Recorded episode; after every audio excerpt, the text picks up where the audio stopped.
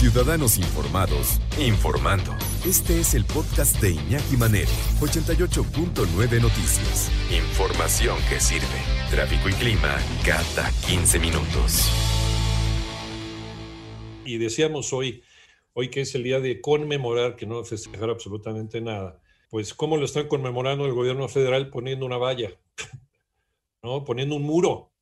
A ver, eh, a ver, y rápido, a ver si me acompañan con esta reflexión. Sí, desde luego, pues puedes estar en desacuerdo conmigo y, somos un país libre. Yo también estoy ejerciendo mi libertad de, opinar el mundo como lo veo.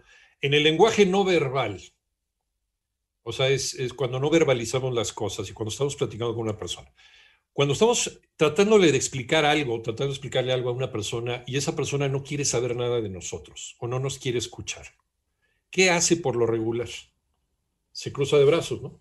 Se cruza de brazos. Es, es, una, es una manera inconsciente de taparte el corazón, de cuidarte el corazón, de, hacerte una especie de concha y decir, no me interesa, por más que me, eches argumentos, no me interesa platicar, ni discutir, ni dialogar contigo.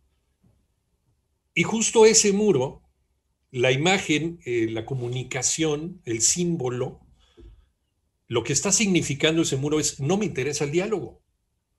Simplemente no te metas conmigo. ¿Por qué? Porque es el muro del lugar en donde se toman las decisiones más importantes en este país, que es Palacio Nacional, en donde vive justamente el jefe del Ejecutivo Federal.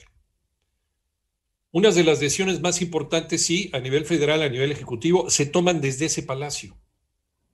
Es un palacio, ¿no?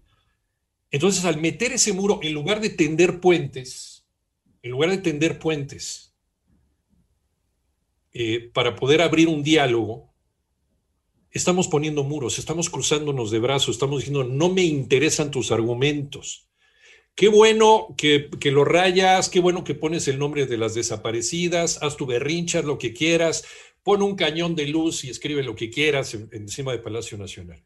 Pero no me interesan tus argumentos, por eso me bloqueo y pongo ese muro. En lenguaje no verbal, para mí, la comunicación es muy sencilla. Y esa es la señal, y lo más preocupante de todo, es la señal que nos está dando a las mexicanas y a los mexicanos y es la señal que le está dando al mundo este país, que seguimos siendo un país atrasado, misógino y machista.